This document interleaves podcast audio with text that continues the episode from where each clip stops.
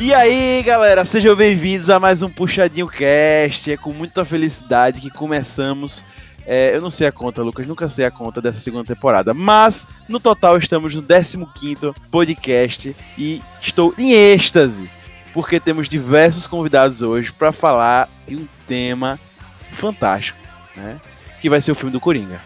Né? Você já, obviamente, já está vendo na descrição do seu player de podcasts que hoje vamos falar sobre Coringa, esse filme que prometeu muito e já teve muita retração desde o início, né? Inclusive deste podcast, inclusive de, do site já tinha Deste podcast eu nego, viu? Deste podcast não.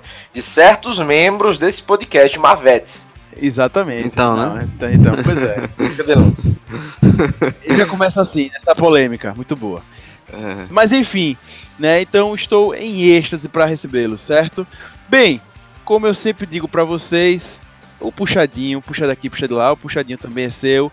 Lembre sempre de mandar e-mails pra gente, sempre que quiser, entra lá no nosso site, você vai lá na aba, pode entrar na aba contatos, mas também você já pode ir direto contato@puxadinhogeek.com e falar com a gente. Será sempre um prazer ouvi-los e eu tenho certeza que você vai ter uma opinião muito bacana sobre o Coringa, que você vai discordar muito do Lucas Reiter, que você vai discordar muito do PH Santos. Enfim, pode mandar lá e tal. De mim vocês não, não discordam não, que eu sei que vocês gostam da minha opinião. Beleza? Mas muito obrigado. Bem, e aí, para começar, a gente tem vários estreantes hoje aqui, galera. Já vou dizendo para vocês que o podcast tá cheio mesmo, porque o tema é muito top. E para começar, é top demais.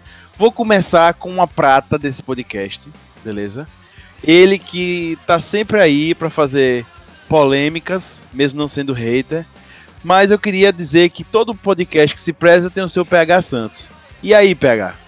E aí, galera, realmente eu não sei de onde o Augusto tirou que eu tava hateando, já que eu era uma das poucas pessoas estavam acreditando nesse filme do Coringa e literalmente minha referência de início não é o filme, não é só o filme, na verdade, mas é o próprio podcast, porque literalmente esse é o podcast que a gente gravou com mais com o maior número de candidatos, mas também é porque esse é o filme que mais tem dado o que falar nesses últimos dias.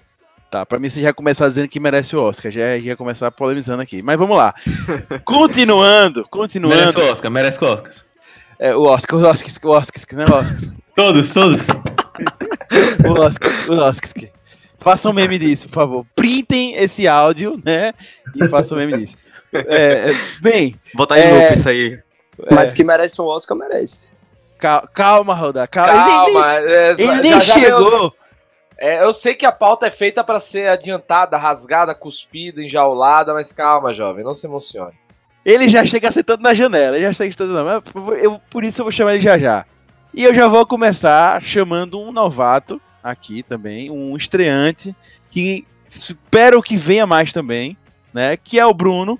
O Bruno Slim, que tá sempre postando textos lá no Puxadinho. Teve texto dele essa semana, inclusive. Ele sempre faz um TBT, né? De filmes bem antigos também. Ele adora os clássicos. E aí, Bruno? E aí, galera? Muito feliz de estar aqui na primeira vez que eu tô no Puxadinho Cast. É, espero vir mais vezes também. Sempre fazer muitos textos e espero também fazer umas piadas ruins aí, que se não tiver, não tem graça, né? Pois é, do Coringa é. ainda mais, né? se não tiver, não tem graça. ah. Tem referência, né?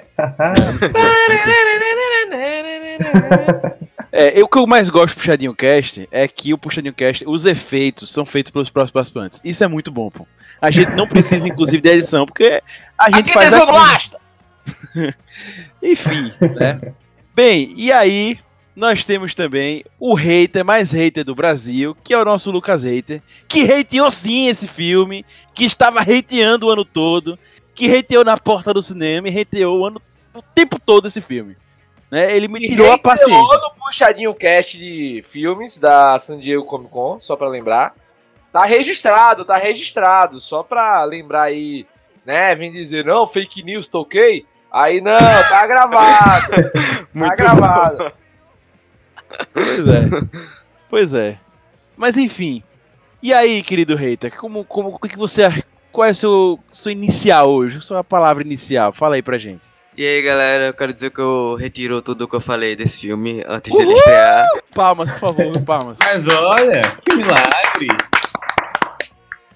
E aparentemente a DC tá aprendendo a. começando a aprender a fazer filmes sem seguir a Fórmula Marvel. É, bom. porque não teve Batman do Nolan, não, ô otário. Enfim. Fica aí Bem, minha frasezinha. pois é, minha, fica aí minha frasezinha, muito bom. É, é, tipo, é, minha frase me respeite, né? é bem isso. Enfim, Ah, temos também uma novata que também contribui demais no Puxadinha. Tem sempre muito conteúdo lá. Tava meio sumida, né? Tava meio sumida. Mas está voltando, né? E também espero que apareça mais e mais e mais aqui no Puxadinho Cast, dando minha opinião muito forte e sempre muito bacana. Lara Snow, seja bem-vinda. Obrigada, estou muito feliz por estar aqui. Espero voltar mesmo. O filme, nossa, minhas expectativas eram muito altas, porque eu acompanho um pouco o trabalho do ator e totalmente atingi minhas expectativas. Só coisas boas pra falar. Boa. Bem, e outra pessoa que está chegando hoje, né? um- uma das recentes aquisições do Puxadinho. Uma pessoa que chegou, já tá com texto lá, galera. Vão ler que tá muito bom, né? Rudá, Custou muito, custou muito na janela de transferência. custou muito na transferência. Ele que é super clubista, pra caramba, importante dizer isso. Torcedor do Flamengo, pff, enfim. Rudá, seja bem-vindo. Opa, galera, boa noite. É um prazer estar aqui. E vamos aí falar muito bem desse filme que eu me amarrei demais. Boa. E, por fim, ele que não é o hater mais hater do Brasil, mas pra mim ele é o maior hater do mundo, né? Rob Teles, o grande hater depois de Lucas Hater. E aí? Cara, o filme do Coringa é a prova de que se não existisse Rivotril, ou se o Estado acabasse com toda a assistência e não tivesse mais remédio de controle de depressão e tudo, ia ser revolta. É, Rivotril é a paz do mundo. Não se droguem, tá, crianças? Não se É, droguem. eu, eu gosto do podcast porque a gente sempre incentiva as pessoas a fazerem as melhores Então, coisas possíveis. é. Esse podcast é um exemplo de a ser seguido, pô, pra não dizer o contrário. IP, IPTV tá aí, né? IPTV tá aí, né? Pois é. Jorge, um beijo, Jorge. Augusto, Sempre citado, Augusto. mas jamais negligenciado. antes de você pedir aquela velha vinheta que eu vou negar como sempre, posso fazer uma pergunta pra Robert Teles? Eu já ia fazer a vinheta mesmo, mas tudo bem, pode. Então, mas eu vou negar mesmo, como sempre. Roberto, Batman vs Superman ou Coringa? Porra, Boa. E é Eu pra vou- massificar posso- o caos. eu vou fazer a pergunta. A pergunta.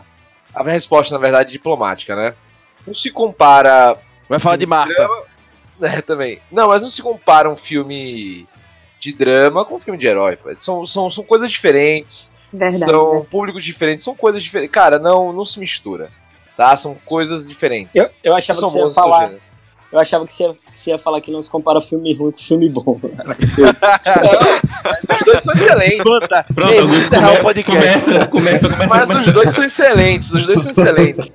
Cada um de sua Começa, maneira. E vou dizer uma coisa, eu vou dizer uma coisa. É, a potencialidade do Batman vs Superman ainda não foi atingida, tá? É, é um filme que, cara, assim, tinha um potencial de universo, mas cortaram meu Zack Deus Snyder, então isso é pra pro outro cast, né?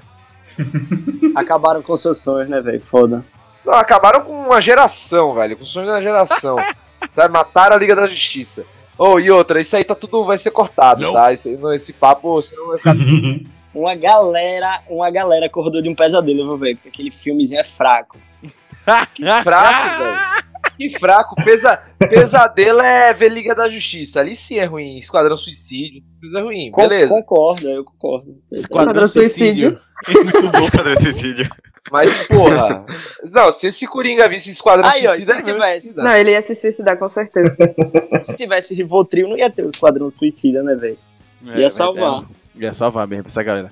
Não, eu queria inclusive dizer que pegar, co- corte essa parte aí de Rudar, né, de, né, essa parte eu achei muito boa pra ser a vinheta, pô. Né, sempre podia ser a vinheta do puxadinho que está aqui pra frente, pô. Qual? Né? Qual? A parte do filme bom e do filme ruim.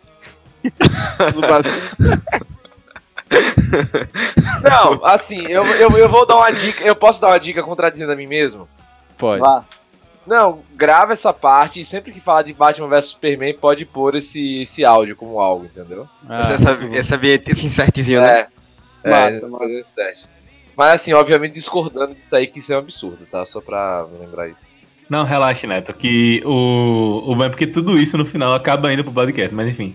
No final, como a última pessoa que É, o podcast acaba antes de editar, relaxa que eu vou mudar tudo e botar tudo a favor de Batman vs Superman.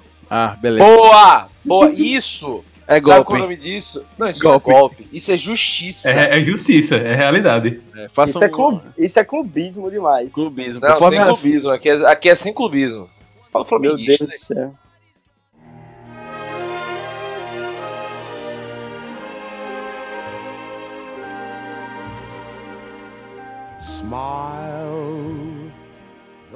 É, o novo filme da DC, barra Warner, tem levantado muitas polêmicas, galera. Desde o seu lançamento, muitos questionavam se realmente era necessário ter esse filme. O que seria do filme sem o Batman, porque já tinha sido anunciado que não teria o Batman, e se até tentariam realizar um Coringa anti-herói, mas como foi do, do Leto, né? Passado o lançamento, é até difícil classificar o filme como um filme de super-herói ou um clássico de quadrinhos. Um drama denso sobre a escória da sociedade é o que nos representa a quarta versão do personagem no cinema. Melhor Coringa de todos, melhor que Heath Ledger, descubra agora aqui nesse Puxadinho Cast. Bem, gente, é, como se presume, né, todos aqui viram o filme do Coringa, é, e não sei se todos já assistiram os outros filmes dos Batmans, enfim, né, enfim, já estamos no quarto Coringa aparecendo nos cinemas, né, esse último do Joaquim Fênix, e inclusive com um filme exclusivo dele. Se você está perdido nesse cast, é muito importante falar que foi lançado o filme Coringa, e é um filme exclusivo dele, sem o Batman, como foi falado na nossa introdução. Beleza? E lembrando Batman que bate vai, é! É, e lembrando que vai ter, vai ter spoilers. É, ó, galerinha, galerinha, vocês estão emocionados, acabaram de entrar o cast, puta, não vi o filme ainda, não vim com a, com a cremosa, não vi com o cremoso, entendeu? Galera, ó, vai ter, isso- a partir de agora, agora é spoiler bagarai. Seguinte, o que é que vocês vão fazer hoje? Compra esse ingresso agora e vai no cinema, o filme é top. Selo top do Puxadinho. Agora, o que é que a gente tem que dizer? Não vá triste, tá? Só não vá triste. Verdade. Pesado, pesado. Bem e, né? nem, e nem vá com, com um espírito assim meio revolto contra a sociedade, assim. Não, ser- aí pode ir mesmo. Tá faltando, tá faltando raiva no povo. Tá faltando raiva no jovem. Tá Tem que faltando ir ódio, puto né? pra ficar mais puto. Tá faltando ódio. É isso. Esse filme faz isso. Tá e, e aí tá vai- e vai ser faltando- tema aí também. Mas tá faltando ódio no jovem. Cabrunco. Agora, apesar das brincadeiras, eu, eu acho real, assim, que é um filme que, pra pessoas sensíveis, velho, é, é um filme extremamente pesado, assim. Eu não. Sei lá, teve até uns momentos que eu tava vendo o filme e aí a, a galera ria, eu falava, velho, porque as pessoas estão rindo disso, velho. Eu achei um filme perturbador, assim. Eu não, É sim, não, com certeza. não consegui rir em momento nenhum, vai ser O Dal sacanagem. tá falando do momento do anão. É. Véi, eu Não, não velho, consegui, nessa hora. eu não consegui fiquei me rir, sentindo sério. mal, velho. Não eu consegui velho. Eu ri Mas muito, vamos lá, vamos lá. Olha a pauta, Todo gente, mundo riu, pauta. todo mundo riu. Calma, tem pauta ainda, calma. Ô, galera, foi mal, foi mal, foi mal. Foi Não, mal. fique de Não, boa, não, não, a pauta foi feita pra ser cagada mesmo. Afinal, pra que, é que a gente faz a pauta se não é pra pular ela, né? Exato. É, a Planejamento pauta- existe pra não seguir, pô. Então, pô,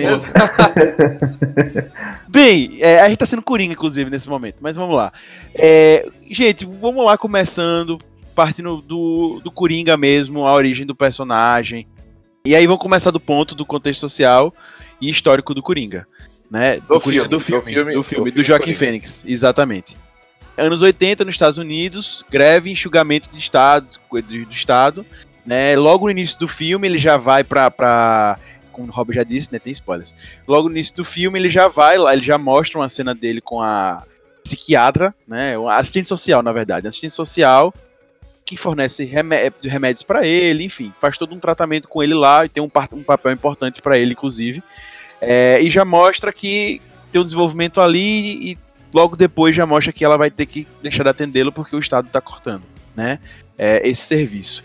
E aí, o que é que você, como é que vocês acham? Como é que vocês veem essa parte do, do filme, né? E, inclusive, tem um contraponto muito interessante já, que mostra a ascensão do pai do Batman, né? O Wayne pai, né? Que justamente ele tá cada, ficando mais rico, inclusive entrando pra Na política. política.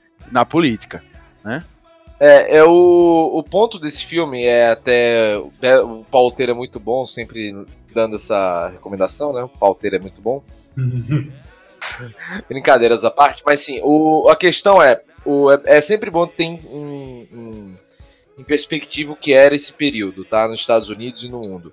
Anos 80, é, pós duas crises do petróleo e ascensão neoconservadora nos Estados Unidos e no mundo, e do que depois veio a ser conhecido também como as políticas neoliberais, a Thatcher e do Reagan. Isso era logo no início do primeiro governo Reagan. E que, né, muito bem conhecido, é, deu justamente a, a ascensão de políticas que cortou de dimensão do Estado e, e perda de poder dos trabalhistas, né, das, dos sindicatos. Então, por isso que você vai ver logo uma sessão de greve, você vai ver corte de Estado na, nas pessoas e que isso, consequentemente, depois, como prova, gerou uma, um aumento do poder político dos mais ricos tá? Em detrimento da. E aumentando depois, é, 30 anos depois a gente ainda vê isso, o grau de desigualdade nos países desenvolvidos também. Né? Então, todo esse contexto é justamente o que o Coringa se insere é nesse início, né? Em que você tinha a o início da falência do estado de bem-estar social, né? Nos Estados Unidos, na Europa, na América Latina nunca existiu muito, mas o pouco que a gente tinha começou a ruir por aí. Então, é basicamente esse o contexto, né, que é que se é dado o início do filme do Coringa, tá? E que você vê muito essa questão das revoltas e, e é muito retratado nesse período e por isso também tá linkado, tá, gente, o no, na bio o link da que foi também parte da pauta da Jacobin Magazine, que foi a só que traduzindo em português sobre a questão do Coringa e né, justamente essa parte do desse período histórico, que não é gratuito, lembrando, nada é gratuito nessa formulação do filme, e que é interessante de ver é que nesse mesmo período a gente teve outras obras, e que foi uma transformação num caldo cultural, vindo depois da, de maio de 68, né, do movimento de maio de 68, de contracultura, e dessa, nessa época era uma contracultura mais libertária, anticonservadora que estava se dando com a ascensão dos neoconservadores como Reagan e a Thatcher. Isso eu ponho o próprio Coringa do Alan Moore, depois que ficou mais famoso. O outro caso interessante é o próprio Neil Gaiman com Sandman e principalmente com o Watchmen, né?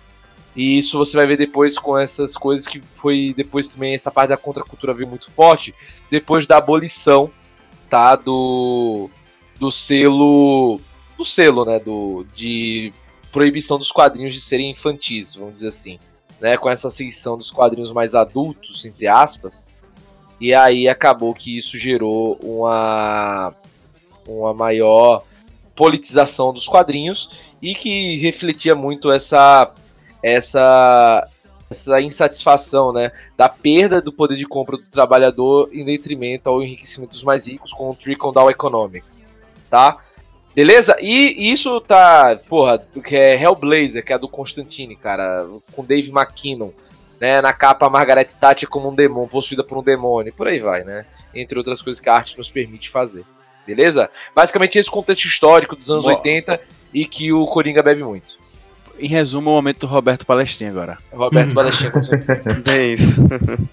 Porra, eu não sei nem se eu, que- o que é que eu posso falar mais depois dessa aula. Então, eu acho que o filme mostrou muito isso com a fotografia. Você vê o contraste da Boa. cidade quando ele tá no metrô da, da área que ele vive e quando ele vai lá visitar o Mini Bruce com no, no, no trem. É bem diferente. E as pessoas que frequentam também é diferente. E você percebe que, que a roupa dele, quando ele tá lá na- no bairro dos ricos, ele não se encaixa, ele não combina com a imagem. Eu achei isso É. bem interessante, foi bem sutil. É, então, aí começa, pegando isso que, que, que Lari falou, é, começa pra mim uma coisa que já torna ele, assim, um filme do cacete, um clássico, realmente, que é toda a produção dele. Calma, jovem, clássico é, é ser muito emocionado. Calma. Não, mas. Eu, eu realmente acho. É Eu muito acho. bom, mas clássico. Não, então, eu acho, eu, eu sou Marvete, né, e, mas eu acho que, já dando minha opinião aí, que daqui a 10, 20 anos o Coringa vai ser um filme que a gente vai recomendar pra todo mundo assistir e vai fazer muito sentido ainda. Mas pra mim, eu, eu- ele já começa a se destacar aí. A, a filmagem é boa, a fotografia é muito boa e esses detalhes são impressionantes. Né, como, como o Lara tá falando, a parte dos ricos, dos pobres, a, a forma que é suave, da- a forma que é mostrada no filme, mas fica muito claro. O filme ele, ele destaca demais nos nossos olhos. Cara, eu joga não na sei, cara. eu, vou- eu vou lhe ser sincero, viu, bicho? Eu não sei se é suave, não, velho. Eu acho que ele grita isso, cara. Ele jogou bem na cara. É. Joga, mas não é uma coisa que dói, que você tipo, ai, tá forçando. Então, exatamente. É uma coisa que é natural, vai passando no filme, é tranquilo, não é uma coisa forçada. É, é muito bem feito, é muito bem feito. Sabe? Enfim. E um ponto que eu acho que é sensacional também é que mo- como mostra essa ascensão dos ricos e diversas cenas. Até, por exemplo, a cena do teatro mesmo. Uhum. Pô, velho, aquela cena ali do Coringa ali é. Do- E é, muito, e é muito engraçado, tá? Tem uma coisa outra assim muito simbólica do, do teatro. É que eles estão no teatro ali vendo o filme, só que o filme é Tempos Modernos. Então, que é o filme Tempos Modernos? É um eu achei isso mostra- muito irônico. Eu achei Exato, muito irônico. mostrando a desgraça do trabalhador refilmada ali. Então, E os ricos mas- rindo, né? rindo, E os ricos isso, rindo. e achando aquilo por entretenimento. E de uma maneira, às vezes, até alheia e fantástica. Só que na verdade ele é um retrato. Né? Então, isso É um é, deboche, muito né? É um top. deboche. É um deboche, exato. E é muito Sim. massa, assim, essa parte do filme. É muito legal. Genial. Enfim, o filme já desde o início já mostra isso, né? O tempo todo e, e- e mostrando que as pessoas cada vez mais abandonadas, né? É, ele vai mostrando no jornal é, a greve do lixo cada vez piorando, assim. Sempre ao fundo tinha uma notícia falando da greve do lixo e a cidade cada vez mais suja. É, e, e é curioso, né? Porque é, ele já apresenta esses vários elementos desde o início e, e meio que transforma o Coringa num qualquer na nossa realidade. Porque a gente se começa a se botar ali, naquele contexto, que é um contexto real, como o Robert Teller estava classificando aí, tá, como a gente tava falando, que, cara, realmente, pra você ser um insano, é, o maior insano possível é o momento ali. Talvez, eh, talvez que não esteja insano é que tá louco, né? Tá louco? É isso que é Exatamente. loucura, Exatamente. Isso que é engraçado. Você não se emputecer ou, se, ou perder as estribeiras numa situação dessa é loucura. Né? É engraçado isso também.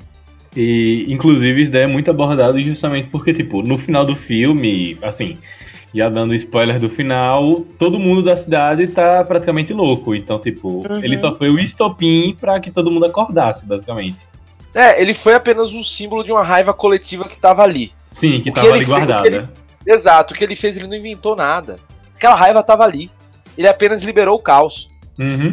Ele, ele é a representação da sociedade é, da época. Né? Ah, não, pera aí. Ah, Com calma. Ele é a representação da sociedade, tem que ser muito calmamente dito, porque. É, Não, Não, então.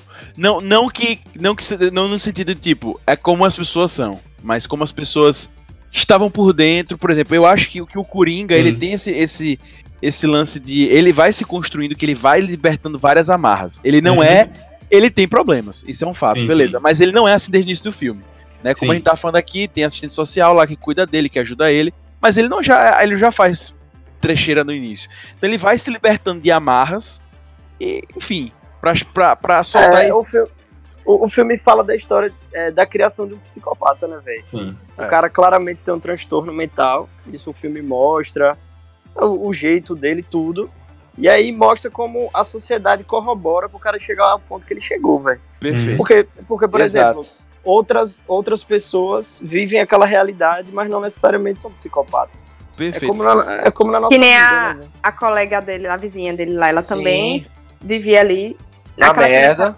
Na merda. E ainda teve uma cena que ela simulou um tiro na cabeça e tal. Quanto Ela ao era final, maluca. quanto ao final, eu, eu- a gente já pode entrar nesse assunto. Não, pode. Aqui. Fica à vontade. Eu- Eu ouvi, eu achei interessante que eu, eu confesso que não foi eu que pensei isso, mas eu escutei uma coisa que, que, que eu achei interessante. Eu não lembro onde foi, mas o cara falou assim: aquele final talvez não necessariamente fosse o que aconteceu. É, Sim, ele ali em cima- pode ser. Ele, é, ele ali em Verdade, cima né? do carro e tal. Talvez tenha sido só uma brisa. Não é à toa que a próxima cena, a- é, ele tá falando com a psicóloga, a psiquiatra, não sei. E aí ela pergunta assim, o que é que você tá rindo? Aí ele, ah, tipo, você não entenderia a piada e tal. E aí, É. Aí fica, você fica na dúvida se era uma brisa dele, toda aquela. Todo aquele heroísmo, né, que a galera tava sentindo. Toda aquela se era- comoção, né? É, exatamente. Então, pra mim, foi um dos pontos ápices do filme. Eu saí falando isso até pro, pro eu fui assistir com o PH Santos, Bruno e Lucas. E eu saí falando isso. No final, não deixa tão claro, mas eu acho que o- ficou a, a, a produção quis deixar essa dúvida se realmente Uhum. tudo foi real ou não foi. Porque o filme meio que começa com. O filme termina com o meio que começa, ele conversando com a gente social. E talvez nada daquilo tenha acontecido. Porra, mas viagem. aí, aí se for assim vai ser uma merda também. Não, é, eu, não, eu, eu não acho, eu não acho que nada daquilo tenha tipo, acontecido. é tipo The Porque- Walking Dead, o cara acorda de um sonho. Ah, velho. É, É. Não, é, não vai ser isso não. Eu acho que não é, tipo, esse lance, até porque um, a assistente social é diferente da outra, tá? Então, Uhum. assim, é, já começa por Não, aí. não, sim, sim, eu tô falando assim, só uma referência, né? Não, claro. E eu acho que não teria esse efeito, entre aspas, clube da luta. Apesar de ter um pouco de clube da luta ali, né? É, então, é, Mas eu Sim. acho que assim, eu acho que pode ter sido sim uma ilusão ou não, aquele final dele com o pessoal, ok. Mas eu acho que não por uma coisa, o personagem se transforma. Ele não era um assassino. Ele tinha medo de, disso. Ele não era isso. Sim. Ele se tornou isso a partir do momento, ou isso foi um gatilho, a partir que ele viu que ele só era not- que ele só foi notado pela primeira vez na vida quando ele matou três pessoas. Foi, quando notaram que ele existia. Então, aí eu acho que também.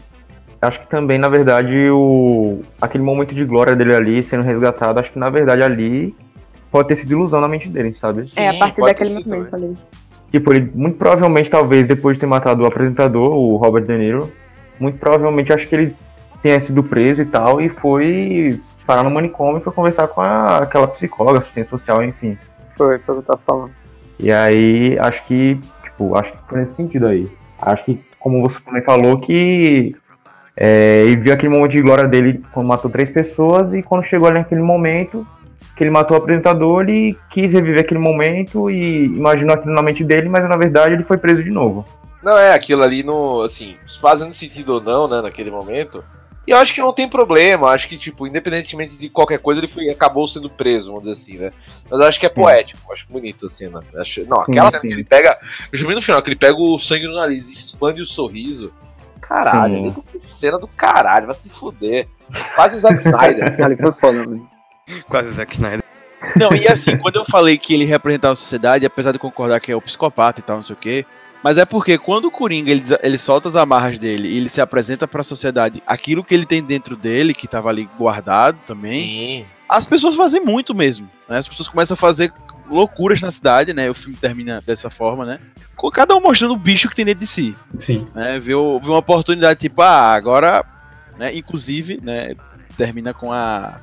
O filme ali, nos finais, finalmente, tem a cena clássica dos quadrinhos, né? Mas, mas assim, eu, eu acho que não se compara, tá ligado? Não, é, não o se que, compara. O, o que a população tinha era, era um sentimento meio revanchista, assim, pela situação que eles viviam. É uma coisa meio, Sim. meio política, é tipo revolução. E o que ele, o que ele tinha, o problema dele era outro. Inclusive lá no. Inclusive lá no. Na própria entrevista ele fala assim, que ó, eu não tenho nada político, a brisa do cara é completamente outra. Já os protestos na cidade são completamente políticos. É, é uma coisa meio revolucionária, tá ligado? É. Não, claro, eu, eu, não- acho. Eu, não enxergo do mesmo jeito, não. Não, eu concordo, eu acho assim, ele era meio. um- Ele é. Eu acho que é isso, ele se manteve muito fiel ao. ao que o personagem é, né? Que é ser um. ser um personagem que é isso, né? É, uma, é um artista do caos. É mesmo, o, sabe? o agente do cara... né? Ele é um É o- vilão. Ele é um vilão. E no Mas eu acho ele assim- deixou de ser vilão. Exato, mas eu acho que essa loucura dele tira as amarras das pessoas para elas poderem agir da maneira que elas acham que devem, entendeu? Ou algo próximo disso. Então, eu não acho que ele foi visto como um vilão, assim, porque na realidade, na vida real, não existe isso. Uma pessoa é boa ou é má, né? Não tem esse maniqueísmo. Então, eu acho que ele desmistificou essa visão de que ele é um vilão. Sim. Não, até pra uns ele é um herói, ele é um Marte, ele é o cara que tomou as atitudes, né? que Uhum, depende da feitas. perspectiva. Dependendo da perspectiva, ele pode ser um Exato. herói. Então, mas é aí que eu entro que já é Na aquela é questão. tudo assim. Então, mas é aí que eu entro aquela questão do perigo, que foi o que eu falei, que eu concordei um pouco com o Rudá, quando ele falou que, tipo, ele não deixa de ser o vilão, porque meio que quando a gente diz que, ah, mas para aquelas pessoas ele não é o vilão, é meio que como se a gente estivesse concordando com os atos dele frente àquilo, tipo, não dizendo que ah, ele tem direito de fazer aquilo mediante o que ele passou, mas tipo, o filme deixa muito claro que em todos os momentos, mesmo ele tomando essas decisões, ele em momento nenhum passou a ser uma pessoa que, tipo, estava certa no que estava fazendo, em ter matado aqueles caras, ou em ter matado o próprio apresentador simplesmente porque, tipo, a sociedade foi filha da puta com ele, sabe? E eu acho que é justamente esse o perigo que foi o que me fez discordar de Augusto quando ele falou da questão da sociedade, que a gente entra muito nesse filme, de parecer que tudo que ocorreu com ele justificou a transformação dele no Coringa e o que ele fez. Eu não acredito que o filme quis justificar as ações dele, porque Exato. matar alguém nunca é justificável. Mas ele mostrou um lado da sociedade que muitas pessoas não conhecem. É, Exato. pode até servir como um aviso, tá ligado? Na verdade, ele não tem ponto de vista, ele mostra como é, tá ligado? Exato. E aí Eu, eu acho essa frase como- muito mais boa, ele não como tem um ponto de aviso, vista. Tá ligado? O que é que tem. O que, o que mais tem no mundo. O que mais tem no mundo é gente apoiando o psicopata aí, velho, na moral. Não, e outra coisa, né? Só você apoiar psicopata, né? É a questão do. Do tipo. Velho, ele é a representação. Ele é o fruto. A galera. A gente ficou muito nessa do. Tipo, puta. É. Foi um. Ele, eu- o cara é que é o culpado de tudo. Mas, cara, ele, na verdade, e aí é que abre a possibilidade da gente ver também, discutir depois, é que, na verdade, esse cara, queira ou não, ele foi construído a partir de um sistema falido. E eu vi muita gente discutindo justamente isso do, do, do filme, né? Ah, é um psicopata, esse filme pode ser perigoso, porque, pô, tem pessoas que pegam um gatilho disso e veem esse filme, pode ser um gatilho para elas começarem a fazer coisas e tal. Mas, gente, as pessoas e as coisas não são só apenas inatas, né? Você vê que a Então. construção do personagem toda não é só a questão inata, é a questão da, de uma ausência familiar, é a questão da ausência do Estado, é uma questão da ausência do trabalho. É, é- é um cara que foi construído e que no momento, e aí que vai às vezes a questão do Coringa, é que você tem que ter um clique. Beleza, mas tem um momento que você disputa, fudeu, eu não quero mais isso. E, e foi o que ele disse, que é acho que a frase mais interessante assim, de todo o negócio, que é o que é. Quando essa pessoa vê que ela não tem mais o que perder. Então, ele era uma pessoa potencialmente suicida. Também, também. Socialmente, sociologia aí Não é à toa que Durkheim, fala aí que o suicídio ele é o reflexo da sociedade doente. Então eu acho que ele, o filme mostrou isso. Tudo de, de ruim da sociedade intensificou e ele absorveu. Não é à toa que ele, ele, ele ensaiou por muito tempo o suicídio. Só Exato. que aí na hora lá ele muda, ele muda. Ele vai e mata o apresentador, mas ele tava ensaiando o suicídio. Uhum. Exato, e acho que ali ele, ele é exatamente isso, né? E, cara, é aquela coisa, não tinha mais nada a perder. Nada. E a hora, eu acho Nada. que a hora que ele vira o Coringa é quando ele mata a mãe dele, né? Que é a não, última ali coisa é. que. Eu acho que ali é quando É a ele última é- coisa que segu- a última coisa que, que prendia ele a, sei lá, a realidade, assim. E ele entra numa, Então, Ruda, numa eu acho muito- que ele vira de fato. Eu acho que esse, esse aí co- confirma que ele chegou.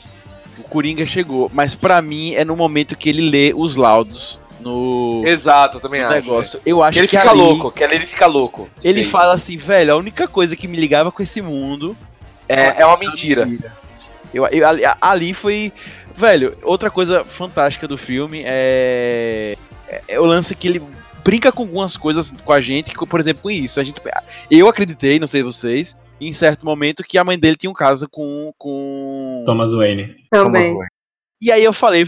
Aí eu já vi Lucas Reiter atrás falando pra PH. Ah, isso aí. Que Lucas, você sabe, é, é fãzão do Batman, né? E tava contra o filme. Isso aí é uma realidade deste filme.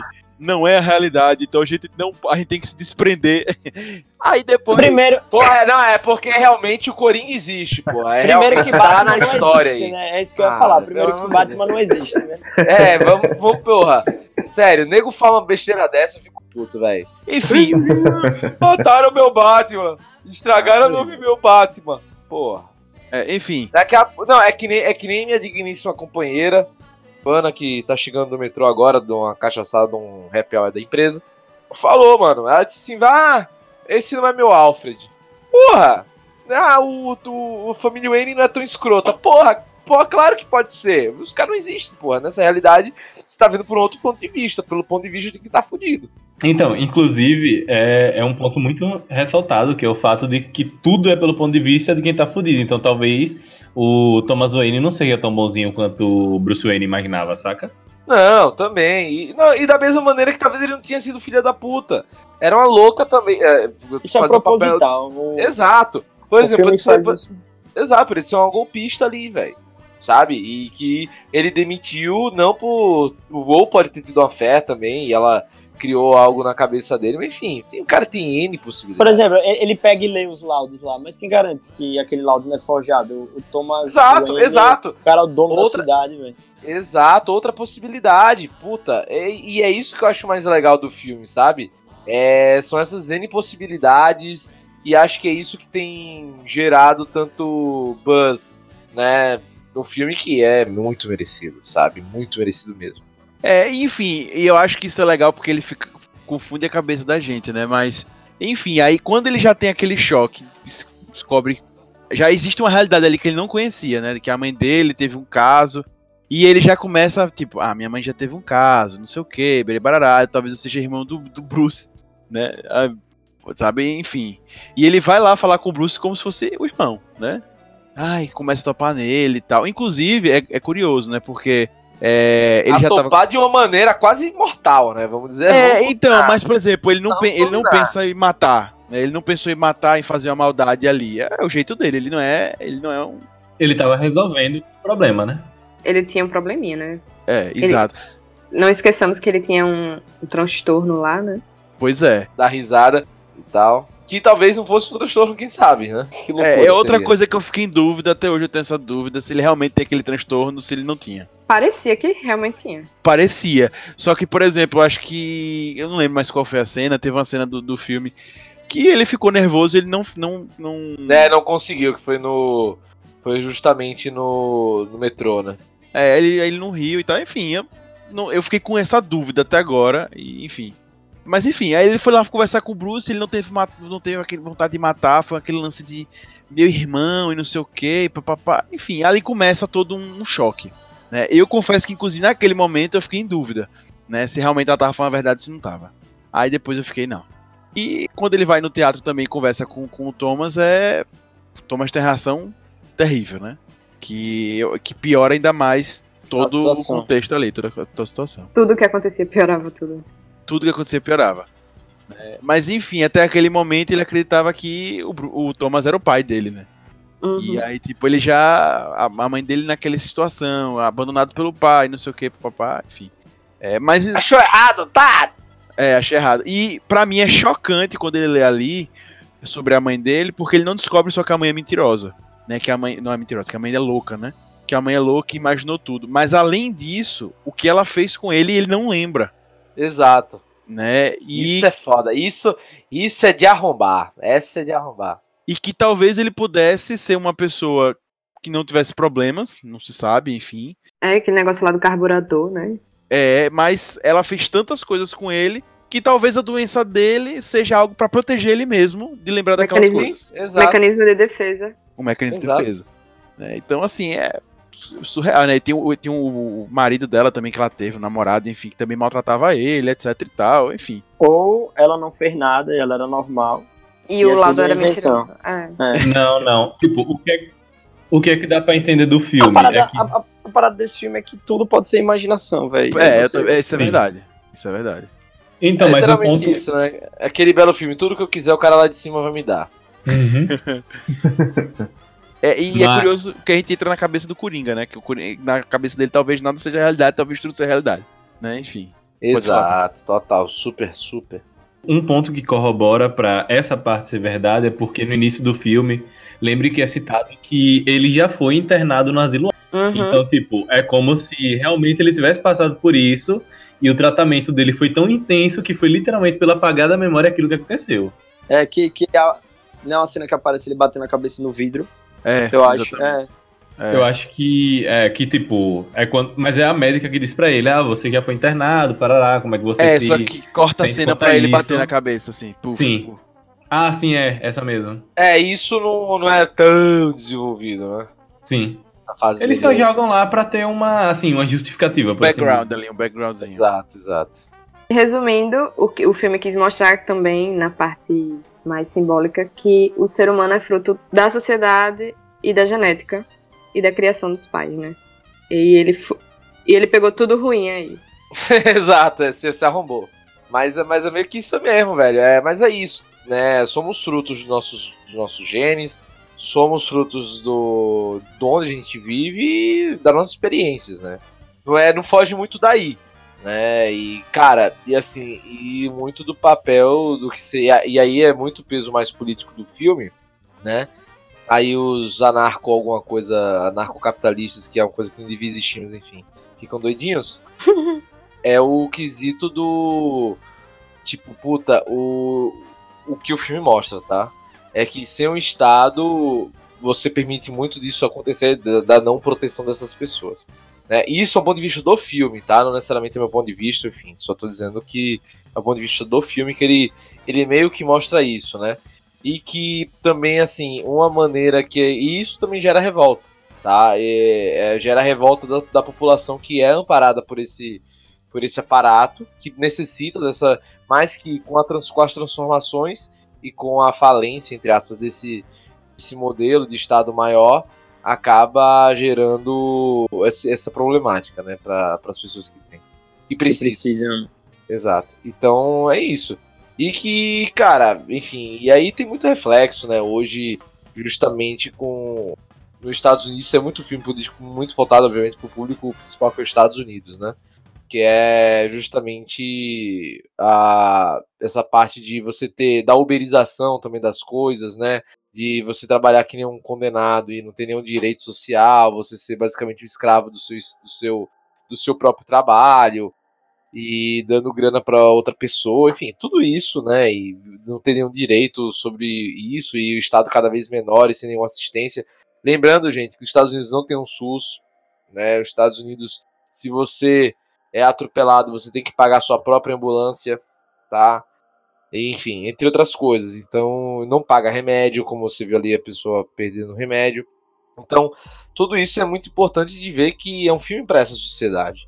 É, e tem que levar em consideração quem são as pessoas que fizeram o filme, em que contexto elas se inserem, para que público esse filme realmente fala, tá? Não é a gente do Brasil, apesar de de ter vários, é, várias correlações, enfim, pelo momento que a gente vive. Mas é ter, ter essa visão também que é bem interessante. É, eu queria até fazer um ponto nada a ver.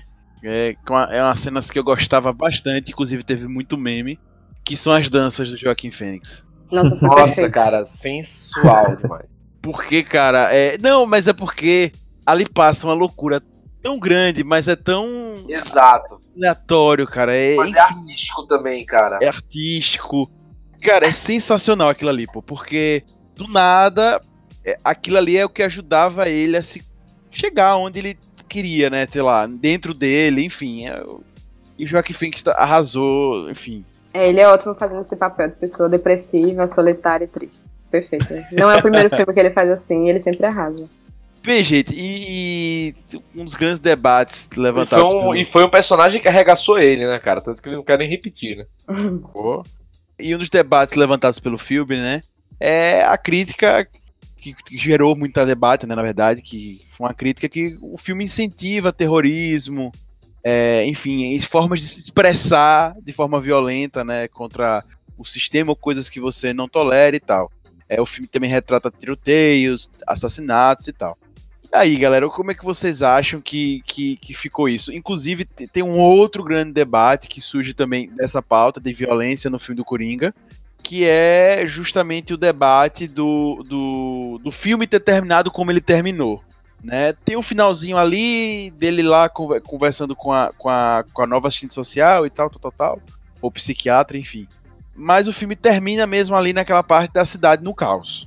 Né? A, cidade realmente explodindo em violência e, e tal. E isso ficou meio assim, ah, será que foi bacana o filme terminar assim? Outra, terminou com o Coringa, querendo ou não, não tendo aquele final clássico dos, do cinema, da série, enfim, de produções americanas, de sendo punido pelo que ele estava sendo feito, né? Terminou com uma coisa mais leve, é, digamos assim, contra, contra o Coringa. E aí, o que, que vocês acham sobre isso? Bom, muitos filmes violentos estão por aí, né? Tarantino tá aí. Assim, eu achei É. algumas cenas bem violentas, né? Mas eu não acho que isso vai influenciar, até porque, né?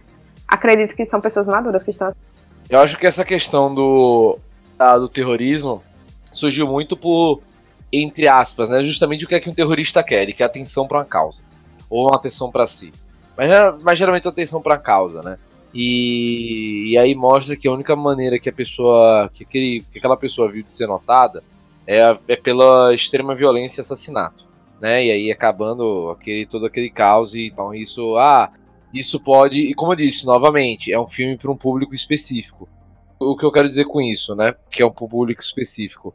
Lembrando que o, o filme é feito para os Estados Unidos, e os Estados Unidos é um dos, dos países que mais tem casos, né, de justamente de é, tiroteio em massa, né, e toda essa questão.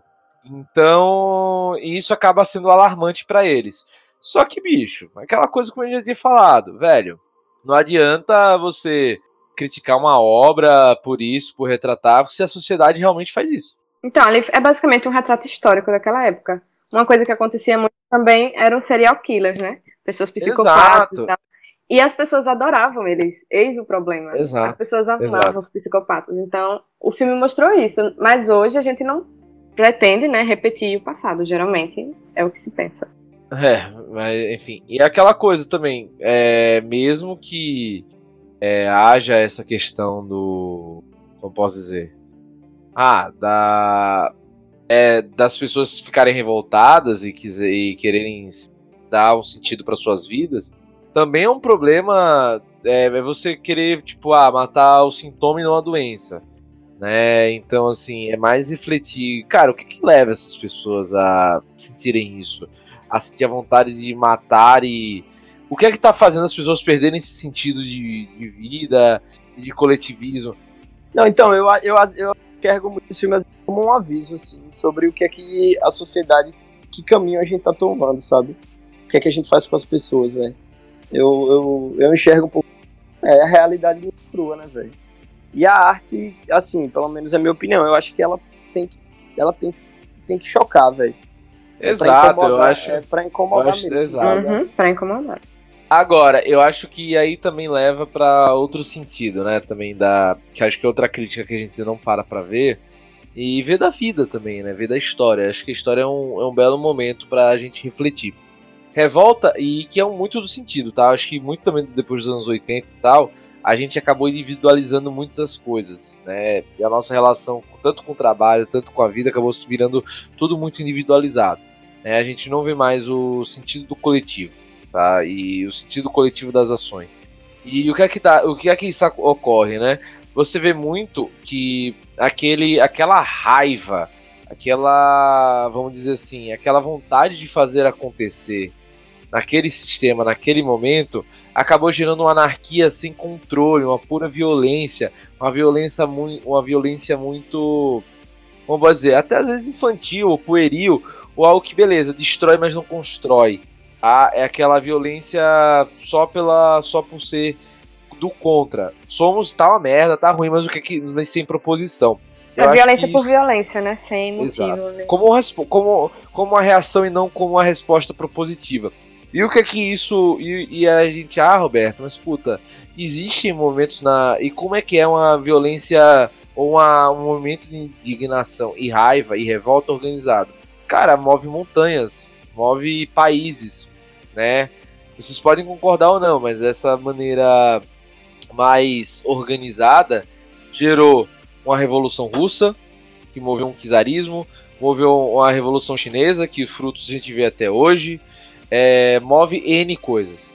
É, e tudo isso você tem a partir da insatisfação, uma raiva né, coletiva, porque a pessoa não vai de- sair de casa com uma arma para lutar contra o Estado porque, ah, sei lá, teve uma dor de cabeça. Não, é muito. E é justamente isso, quando as pessoas não têm o que perder. Mas hoje a gente tá num caso, e que é muito curioso, tá? É, e muito interessante de se ver, é que a gente tá num momento em que essa, essa insatisfação ex- existe, né? É, é patente para todos nós, e tanto que a gente vê muito carro de. os casos de terrorismo de lone wolves, né? Da pessoa que vai sozinha e mata 30. Mas ao mesmo tempo, é uma raiva que tem uma razão de ser, talvez por N motivos, de uma pessoa que não tem mais o que perder, ao ponto dela depois se suicidar. Então, tipo, a pessoa mesmo ela tendo a raiva, ela tendo a indignação e ela não tendo nada o que perder, ela também não vê por onde ganhar, o que ganhar. Ela não vê uma expectativa de mudança. Então o que ela faz? Ela faz sua vida ter um sentido ali imediato, né? Que é a, a manifestação pura da raiva e da dor. E que às vezes, por medo das consequências e vendo que também não vai ter muita. Tipo, beleza, ela fez, ela fez valer o seu aviso, mas não fez valer a sua. Não sei, e, não vê esperança, né? Da, da mudança imediata, ela também termina a sua vida. Isso a gente vê muito em suicídios, né? Logo após a, um caso de dor, assim, um caso de, de sei lá, mass shooting, por aí, por aí vai. Então são muitos pontos para entender que a gente está num alto grau de insatisfação, um alto grau também de individualização, que não apenas nos traz como é, potenciais e únicos culpados ou referentes das nossas conquistas, mas também os únicos culpados de nossas e de nossos fracassos. Isso é tão pesaroso e potencialmente danoso para a sociedade que gera esse grau de frustração absurdo. E, porra, e como eu disse, a gente fala brincando, ah, é a geração Rivotril e tal. Mas, cara, é uma geração Rivotril porque não vê sentido nas coisas, talvez. Né? E vê o que, que causa hoje uma porção de jovens e pessoas que está cada vez mais aumentando os índices de suicídio, os índices de depressão, os índices de uma porrada de remédio que a gente usa. É, nesse quesito, eu achei que o filme. Aí, vocês perguntaram se influenciaria terrorismo. Acredito que o filme é meio, meio pesado nessa parte da depressão e do suicídio, que poderia, sim, é, fazer mal a pessoas sensíveis que estão enfrentando problemas ou alguma coisa assim. Assistir esse filme é meio pesado, porque ele aprofunda mesmo na, na psique dele lá, naqueles momentos dele de, de extrema tristeza, né?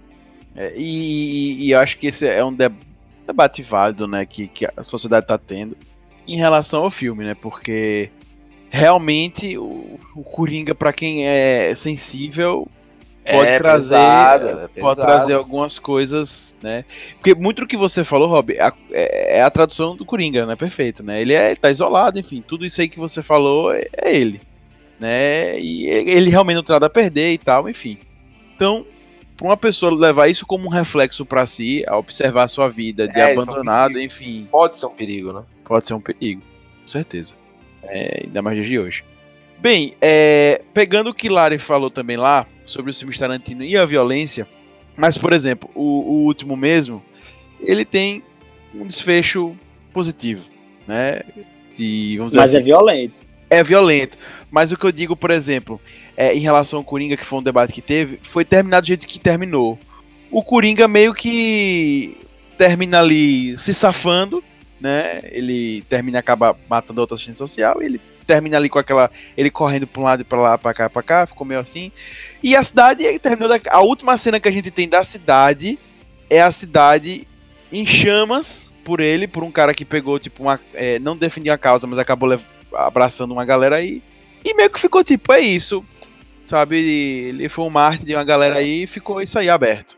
É como se fosse o vilão se dando bem no final, né? Exatamente. É, mas aí também. E aí pode estimular outras pessoas a seguir o mesmo caminho. Exato. É, mas aí também, na verdade, eu acho que o filme, ele. Por mais que ele não esteja ligado a nenhum outro filme da DC, acho que ele foi bem conveniente em terminar daquele jeito, sabe? Porque Gotham precisa ser retratado daquela forma, sabe? Eu acho que mais do que. Ainda mais do que o ator, acho que a cidade foi muito bem retratada, mais do que acho que talvez Também qualquer acho. outro filme. Sim, Porque, sim. tipo, pra justificar o surgimento do Coringa, um cara como daquela forma, ou de toda a galeria de vilões do Batman, por exemplo, tem que ser uma cidade realmente muito ruim. Uma sociedade realmente muito, sabe, numa situação péssima. E aí, terminar daquela o surgimento do Batman no futuro. Mesmo que muito provavelmente não vá surgir nessa linha temporal, nesse nessa história, nessa continuação, se tiver uma continuação, não sei também. E que não tenha, Coringa. pelo amor de Deus, stop continuation. É, Concordo. É. é, eu acho que não vai ter não continuação, então tomara que não tenha. Não, esse é o tipo de filme que tem que ser só um, para ser muito bom, mexer com todo mundo, beleza. Agora, um segundo vai acabar com tudo. É, exatamente. Sim, sim. Bem, aproveitando que vocês já estão falando mais de critérios de DC e tal, como é que a Warner vai guiar o caminho, né? Eu segui isso aí. Queria saber de vocês se vocês acham que a Warner deveria manter essa estratégia de fazer filmes isolados, né? De pra, como já deu para entender aqui, né, nesse nessa nova ambientação de filmes de super-heróis, enfim, do mercado da cultura pop em geral, né? Tudo é trilogia, tudo é 70 filmes, né? E aí vai. Então, eu acho isso relativo, assim, se o filme for bom, eles têm resultado. Agora, essa parada, né, tem muito do, do interesse financeiro da, dos produtores e tal. A Marvel mesmo faz filmes, filme todos os filmes. Eu sei que tem a, a galera ama e tal, mas os filmes são todos iguais, a estrutura narrativa é a mesma. Exato. É, mas dá, mas dá grana. Eu acho, caras eu continuam acho, fazendo. eu acho que até por nicho de mercado, cara, eu acho que a Warner devia seguir nessa vibe meio, entre aspas, né? Graphic novel. Realista, né? Não, mas graphic novel mesmo. Acho que testar estilos, testar gêneros e fazer filmes é, standalone, exato, standalone, fechados, que não precisem de uma continuação nem de, um, de uma prequel. Cara, vai, velho. Toca o barco, faz projetos, até às vezes autorais podem ser, saca? Tipo, realmente algo que você não precise, que você quer, cara. E outra, gente, o Coringa foi um filme barato. Sim. É, ponto É, pra- pra muito, muito importante ressaltar. Exato. É, mas então, foi barato assim, foi gravado rápido. No instante Exato. começou e acabou a então, assim, velho, você não precisa fazer uma pirotecnia de efeitos especiais e tal, e tal, e tal, e tal. Pra, cara, na boa, fazer um bom filme. Essas coisas deixa pra Marvel. É, pode ser. A Marvel sabe fazer melhor. É, exato. Mas assim, Bem isso. soube fazer melhor e tal. E assim, cara, não precisa ser assim. Você pode fazer de outra maneira. Você- e pode cativar outro tipo de público. Né? Você pode ter. Enfim, é aquela coisa que, a gente, que às vezes fala, né? Tipo, puta, a Marvel é mais, mais pra adolescente a DC é mais pra adulto, né? Entre aspas. É, Esse do Coringa, crianças não podem assistir de jeito nenhum. né? Nem a pau. Ah, tanto que é mais 18, eu acho, sabe? O filme é mais 18 ou mais 16. 16. Se não for, devia ser. É, nos Devia Estados, ser Unidos é mais, de- é, nos, nos Estados Unidos é mais 18 por conta da classificação lá que é diferente, mas. Aqui, é- aqui é mais 16, é? aqui é mais 16. É porque só é mais 18 se, se tivesse sexo, né? Exato, se tiver nudez. É porque aqui as, as pessoas pensam o contrário, né? Violência é mais de. É mais de boas, né? É A impressionante violência isso. aqui é a, a vida. A vida é violenta. É, pois é, e uma coisa que eu criei muita expectativa com a Marvel recentemente, eu não sei se vocês estavam acompanhando, mas foi, foi até pauta aqui do Puxadinho Cast, foi, não, não pauta fixa, né, mas a gente comentou, é, foi o filme da, do- dos X-Men que ia ser de terror, né, eles iam pegar, tipo, a temática do X-Men e fazer um filme de terror. Saudades, novos mutantes. Novos Mutantes, exatamente. Né, foi confirmado, desconfirmou, foi confirmado, desconfirmou, e a Disney comprou a Fox e ninguém sabe mais o que vai, virar e tal. Estão falando até de virar série, enfim. Só que esse é o lance, né? Eu acho que é legal você pegar os universos, né, de quadrinhos, enfim, e fazer coisas diferentes também, como o filme do Coringa. Ele não é um filme de super-herói, né? É um filme de drama, filme de Drama drama. total. E, enfim, explorar outras coisas que eu acho que é bacana, velho. E a DC tem muita coisa adulta que dá pra ser trabalhada. Sim, na verdade, a DC agora, se eu não me engano, é, se alguém tiver uma informação mais completa, me confirmem também. Mas parece que lançou um novo selo, DC Black. E aí tá mais pegada mesmo. E outra, esse selo DC Black e tal, eu, eu vou ser sincero, eu não conheço muito, tá? Mas as DC tinham o melhor selo da vida chamada Vértigo, velho. Vertigo, é. que era a DC adulta, entre aspas, né? Cara, gente, pelo amor de Deus, velho, você tem Vértigo, caralho, você não precisa de mais nada. Você tem a Vértigo, cara. Você tem Neil Gaiman, que é Sandman. Você tem o Watchmen, Alan Moore. Você tem V de Vingança. A gente, ah, que, tudo isso é DC, ô bonitão. Não é Marvel, não, tá? Só pra lembrar aí os, os Zé Ruelas aí, não é Marvel, não, entendeu? Então, assim, é. Cara, é aquela coisa, velho. Você tem todo esse universo pra explorar, vampiro americano, enfim, uma porrada de coisa. E, velho, porra, é só fazer. Entendeu? Tá ali, tá ali. Pois E é. aí acho que eles, na verdade, estão querendo explorar muito mais, é, talvez, super vilões, muito mais famosos e tal. É, e aí acho que até saiu a notícia que eles estavam querendo fazer um filme do Lex Luthor, mas tipo, mais nessa pegada mais adulta do Coringa e tal, mais séria, um pouco mais puxado pro drama mesmo. É, eu acho que agora com, com esse filme do Coringa dando certo, né? Que acho que vai dar, vai dar um puta grana. Eles vão acabar apostando mais. Eles vão dizer, putz, tem um nicho aí legal. né? E, cara, vamos ser sinceros, muita gente que consome quadrinho hoje é 30, 40 anos, pô. Mas eu, eu não, não imagino outro vilão do Batman nessa pegada desse filme, não. Tipo, um filme desse É. no estilo de Bane. Eu acho que foi Não, o único mas- esse filme. Mas o pinguim, o pinguim acho que rola, viu? Não, e, não precisa, e não precisa ser vilão do Batman.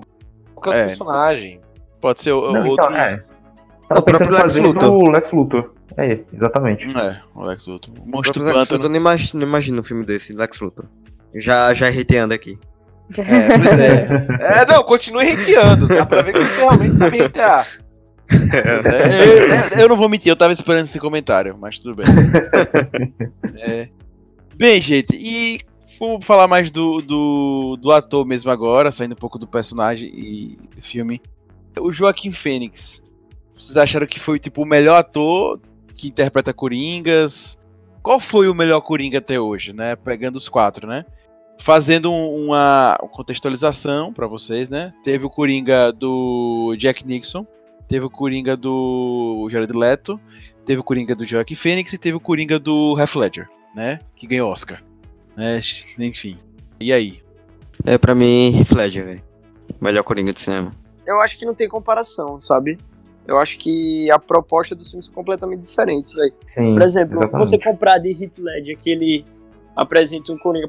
Por exemplo, assim, vá, se é pra ter um voto, eu votaria no, no de Joaquim Phoenix, porque o cara tem mais tempo, o cara tem um tempo absurdo pra trabalhar, o- é, pra trabalhar o personagem, pra mostrar a mudança do personagem durante todo o filme, como ele começa, termina.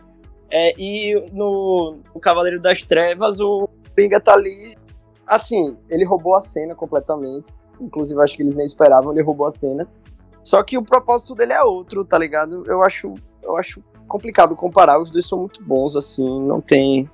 É isso que eu entendo. É, concordo eu acho, plenamente também. É. É, eu, inclusive, é, e é difícil comparar também porque os filmes são de categorias diferentes, né? Uhum. Um é. É, o nível super- desse. É, esse, é mais, esse é mais profundo, né? Inclusive. Entra nas, nas entranhas mesmo do Coringa, levanta vários debates. O outro é. É, o outro é o filme de super-herói normal, né? Exato, É, e ele é um o filme mais raso. Ele tá ali pra ser o contraponto do filme, pra mover a narrativa, pra trazer, entendeu? Porque sem ele o filme não anda. Não, vá, beleza. No, nesse filme também, mas é diferente. Inclusive, eu não consigo imaginar um Batman pra esse do Joaquin Phoenix. Não mesmo. Não, não- não encaixa, velho. Batman é uma Não coisa. encaixa, não. é uma coisa fantasiosa, tá ligado? E esse, esse Coringa, ele é, ele é real, eu acho. A diferença é essa. O Batman que a gente conhece é fantasioso, velho. Sim. É fantástico. E Isso é, isso é um ponto bem relevante. Mas, mas eu estou triste, estou pasmo por não ter visto ninguém falar do Jared Leto, pô. Não, aí. Pra você ver, né? Ele então, foi o né? pior Coringa. Não, é nem, não vale nem comentar, pô. É. Ei, pô, o hater, o que é isso, pô? Ele tem, ele tem que engolir o recalque, né, Lucas? Pois é, pô. Faça seu comentário aí. É que nem eu ta- acho que eu falei pra alguém que ele devia voltar pra, pra bandinha dele, fazer as músicas dele e desistir de Coringa. Não fale isso que o Augusto é fã da bandinha dele, viu? Fala É assim, Eu, eu- eu gosto muito mesmo. Eu gosto muito da banda dele, é por sinal. Então, assim, estilo, nem se compara a Heath Ledger e Joaquin Phoenix. Mas eu não achei tão ruim quanto a galera acha. Eu acho que jogaram ele numa. Tipo, ele tá no meio de um filme muito fraco e todo mundo saiu perdendo. Eu achei Exato, eu ele- concordo, eu achei eu concordo. Eu acho que. Eu não achei ele tão ruim, não. Botaram. Não sei se todo mundo saiu perdendo, não. Quer ver aí, a Margot Robbie já tá aí fazendo aquele novo filme praticamente solo. Verdade, não, verdade. Mas eu acho que. Mas eu concordo muito, velho. Eu- acho que o. Pegaram pra Cristo o coitado do Jared Leto. Eu E, também velho- acho, eu não achei tão ruim. Agora não é nada que salte aos olhos que nem os outros dois, né? Véi, mas é uma coisa, pô. Jared Leto também criou uma expectativa de que, pô, eu tô vindo aí pra botar pra fuder Ah, e esse é o tal. problema, ele não fez-.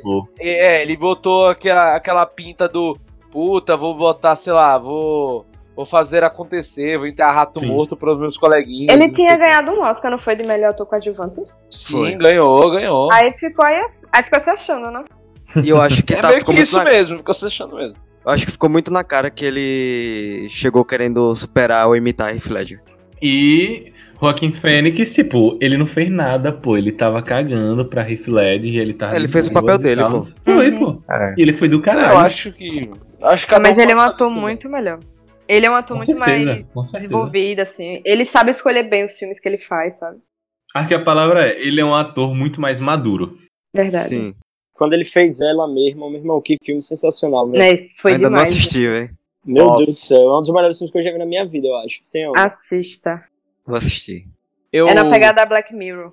É, então, Tô ligado. assim, a- não, não tem nada a ver com Coringa, mas o filme é todo carregado por ele, assim, tá ligado? Todo não, é dos 90. Assim, obviamente, porque também tem os outros pessoas. Não, todo- Cara, ele é. Todo é, todo é que eu digo assim, mas, meu irmão, se não tivesse o cara, os dois filmes não seriam a metade, velho, do que, do que são, tá ligado? Não, e esse filme eu acho que, assim, já pegando assim desse filme, cara, como é um filme de estudo de personagem, né? Que você. é Basicamente só aquele personagem, é toda a trajetória dele e tal. Cara, tem que depender muito do ator. E, porra, se a gente tá falando desse filme hoje, é por isso. É, por ele. Sinceramente, é, é foda. Não tem Sim. muito o que falar. 80% ali é ele, velho. Na moral, se pá um pouco mais ainda. Mas eu acho Ele meio é- estranho você não falar que o maior ponto do filme é o cara, sendo que o filme é Coringa. Então ele já vai ser o condutor da história. Não, então, Não, exato, sim, mas, mas- é. Mas ele brilha demais, Mas tem um entorno, tem um Ele entorno. brilha demais, velho. Isso é. Nem todo filme que tem o nome do, do protagonista, o É, protagonista é, é, tão beleza, bom quanto pode ser. Ah, pode ser Coringa, beleza, mas e se fosse o Jared Leto fazendo esse personagem? Seria assim? Não não mesmo. sabe. Então, A gente não sabe. Tô dizendo que tem ou não, mas. Entendeu? É, tem essa certeza?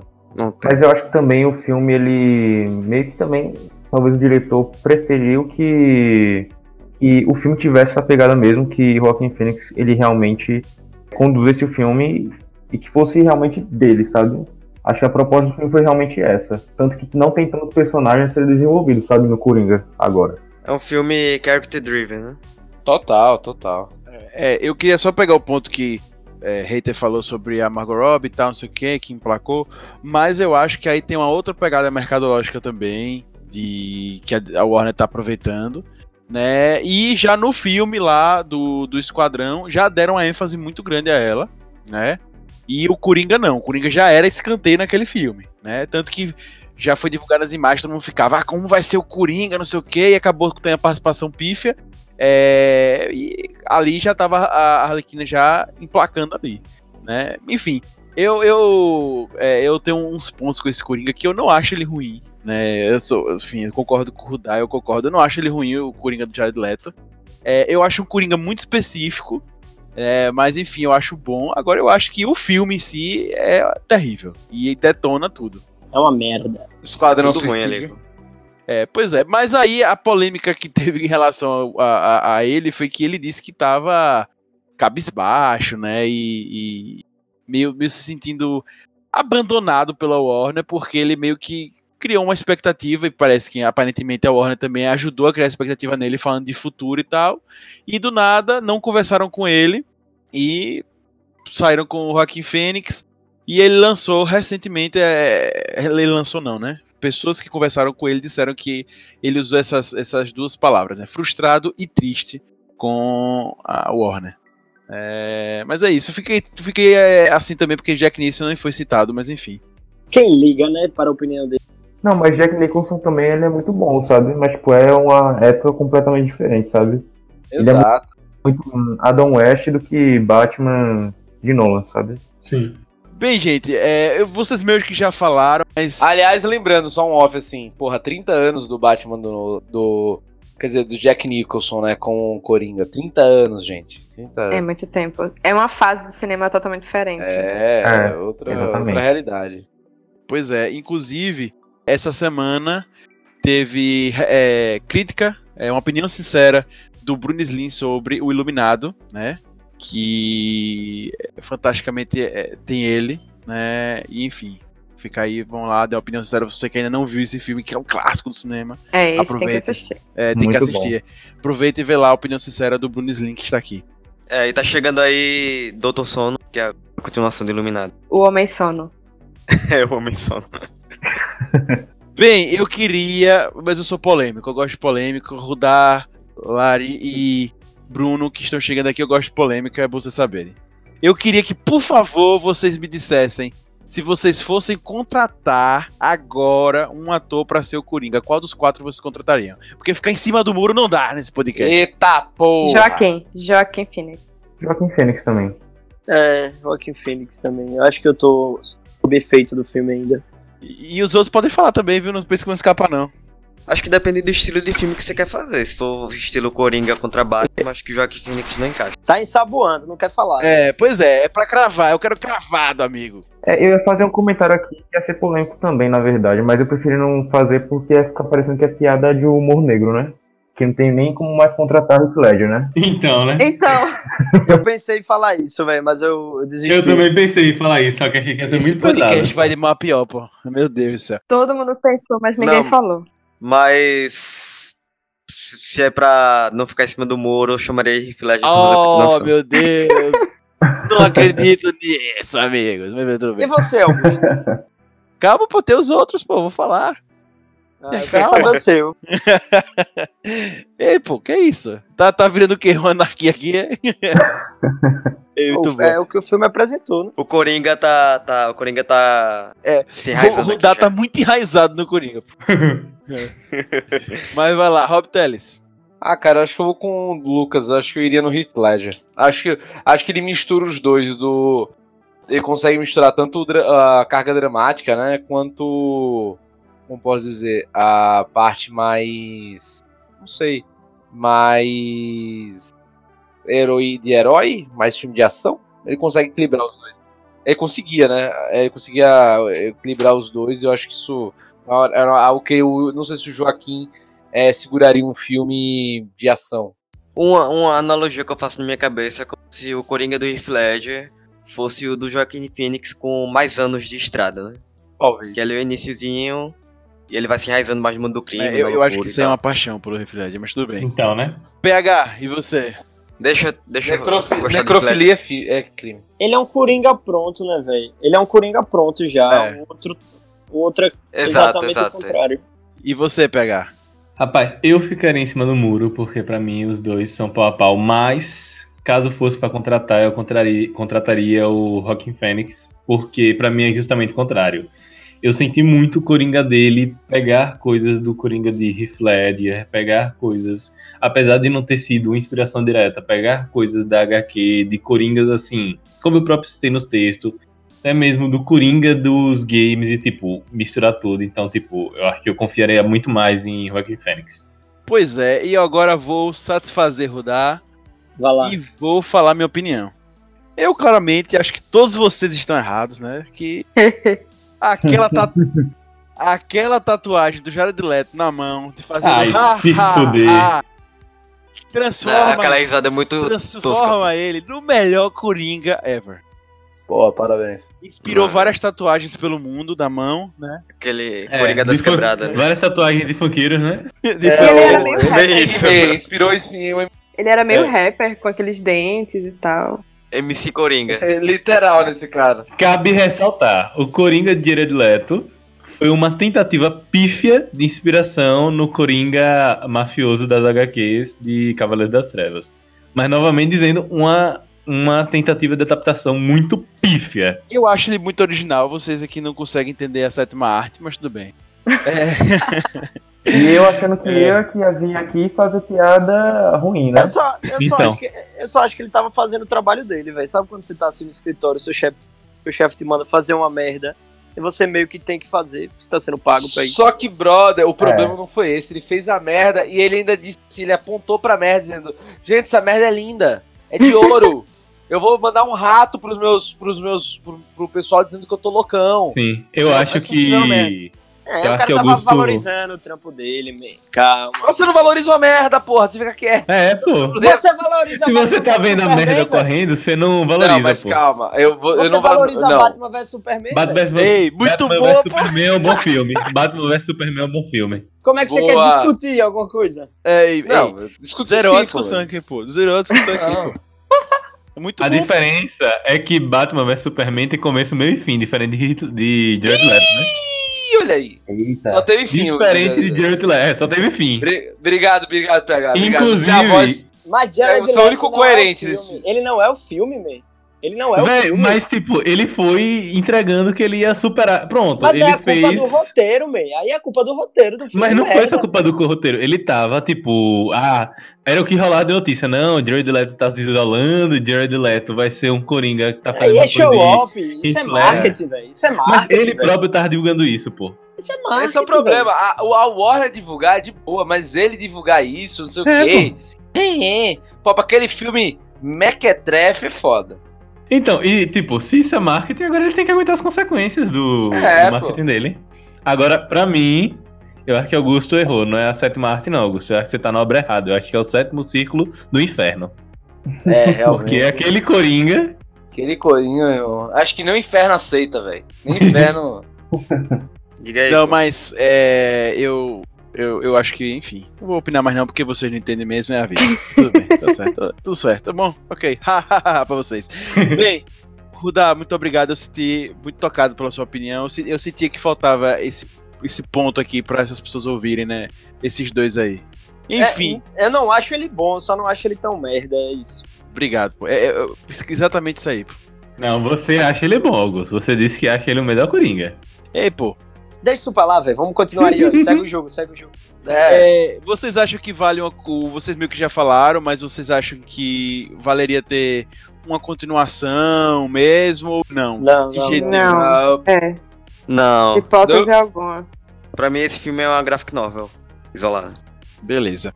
E tem algum outro personagem aqui que comentou do Lex Luthor, né? Mas vocês conseguem ver algum outro personagem que hoje poderia receber um filme solo, etc e tal, ou não? Lobo. Lobo. É, o Lobo é uma boa. Lobo, talvez o Charada também aí nesse universo do Batman, mas não necessariamente no mesmo do Coringa.